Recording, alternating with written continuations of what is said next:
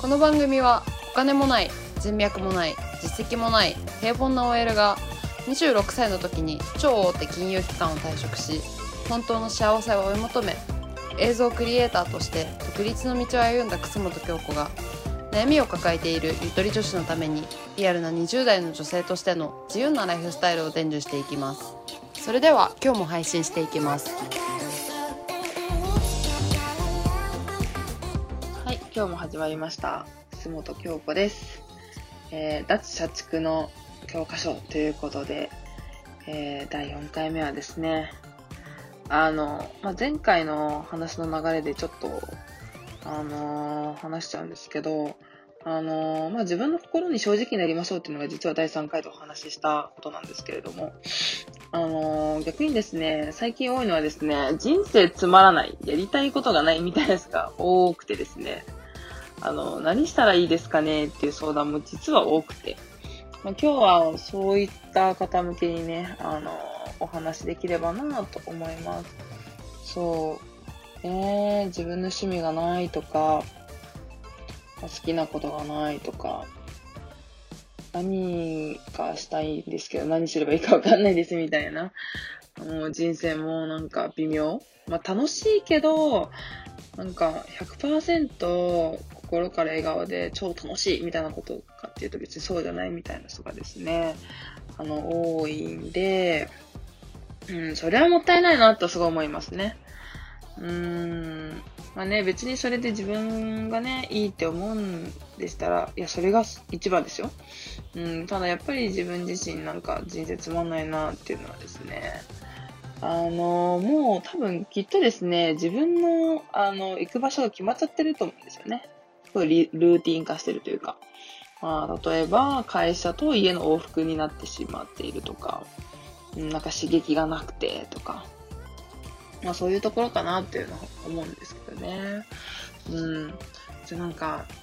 人生つまらないって感じた時に何をしたら自分の人生楽しくなるのかなって思った時にでもしたいことがないっていうのはね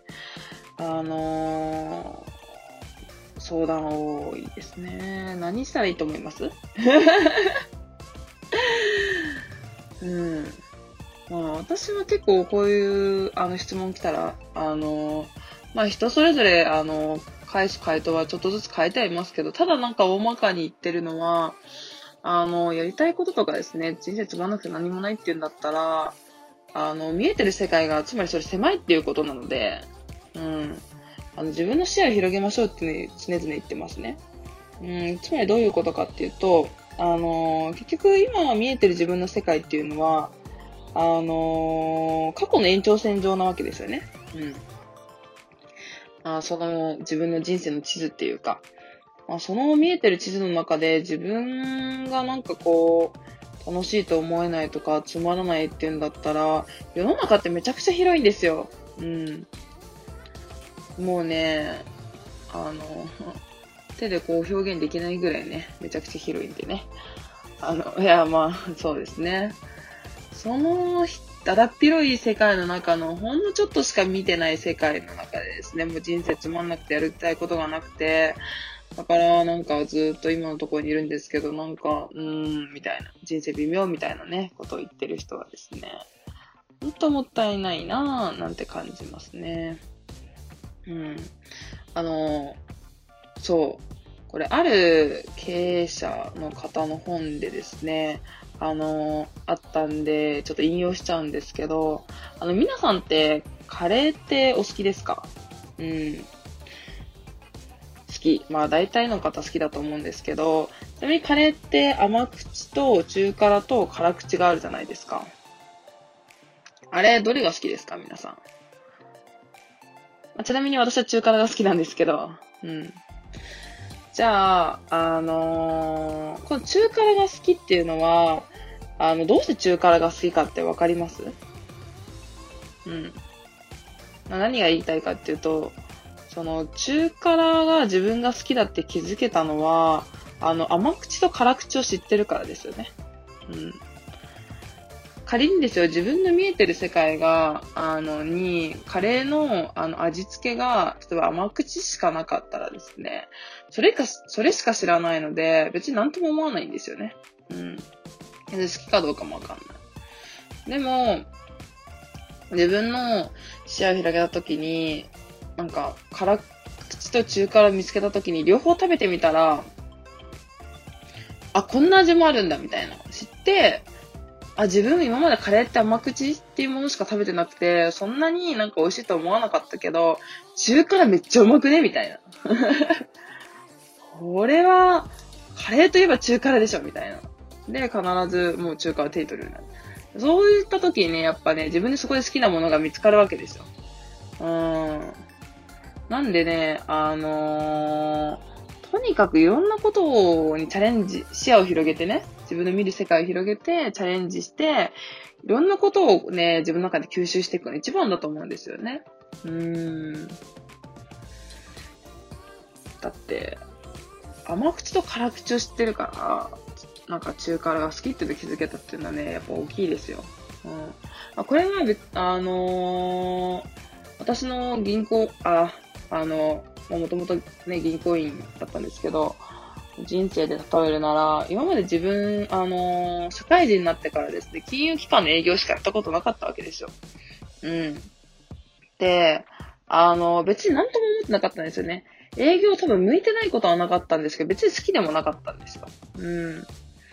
でも、あの、他の仕事もやったことないから、それが自分にとって向いてるのか向いてないのか、好きなのか嫌いなのかって、ちょっとよくわかんなかったんですよね。正直。う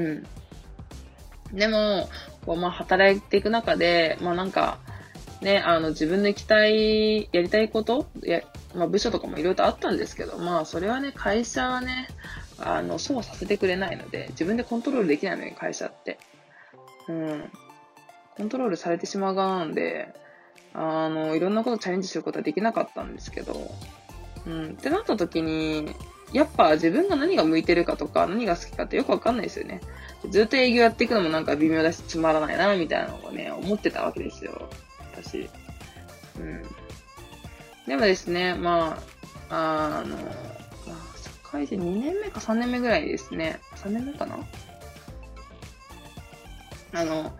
ちょっと新しいこと始めてみようと思ってですね、映像の学校を通い始めたわけですよ。うん。そしたらね、なんかね、もともとやっぱクリエイティブなこととか、なんか物を作ったりとか作品とか、あのー、形にすることですね。自分のイメージを。なんか、形にすることがめちゃくちゃなんか好きで、うん。で、そっからちょっと目覚めたんですよね。うん。ほんと趣味程度ですけどね。うん。ってなった時にね、やっぱやったことないことをやったりとかね、して自分のし、えー、っと視野とか価値観とか、うん、見える世界をね、広げていくのめちゃくちゃ重要だなって感じたんですよね。うーん。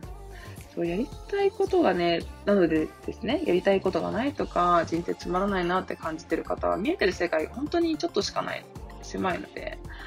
ぜひそれを広げていってほしいなと思います。じゃあね、広げるのってどうすればいいのって言ったら、さっき言った通り、やっぱ新しいことをやってみることですね。今やってることと真逆なこと。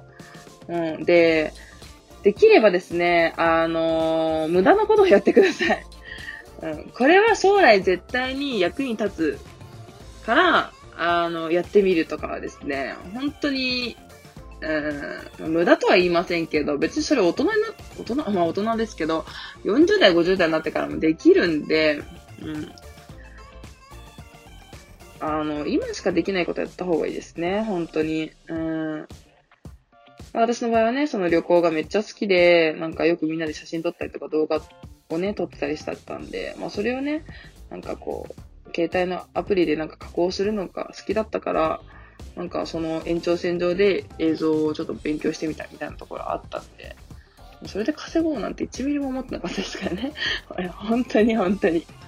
稼げるなんて思っってないし、独立なんて一ミリも持ってなかったんで。ただね、そうやってね、自分の中で見える世界とかね、広げてった結果、まあなんか、いろんなご縁をいただきまして、まあ独立もできて、で、今はですね、ファッションブランドの撮影だったりとか、まあ、芸能関係の撮影だったりとか、まあスポーツ系のね、お仕事をさせてもらったりとか、うん、まあ、大手さんのね、あの、企業さんの、まあ、撮影とかもやらせてもらったりとか。うん。いや、もう、ね本当に、あ、プロデュースとかもしてるんですよ、実は。なんか構成を考えたりとか。そういう仕事もできてね、ほんと幸せなんですよね、私。うーん、もう営業しかできなかった自分が、やっぱりいろんなこと、それこそね、あの、人との出会いもあって、いろんなことをこう、ね、させてもらえるようになって、そこからね、自分こんなこともできるんだ、あんなこともできるんだってね、気づけたんですよ。うん、それでね、最近はプロデュースとかっていうお仕事もね、興味持ち始めたりも実はしてるんですけれども、うん。なんで、あのー、これは本当に、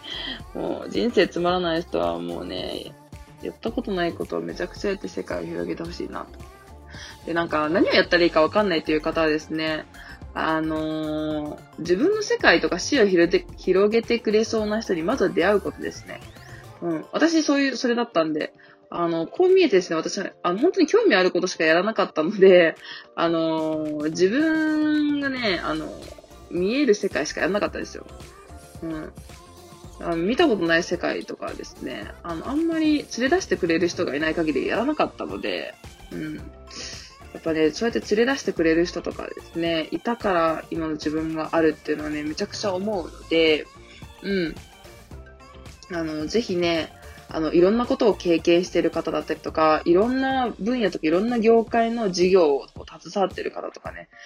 まあ、なかなかいないとは思うんですけど、まあ、そういう人にね、出会えたらね、本当に、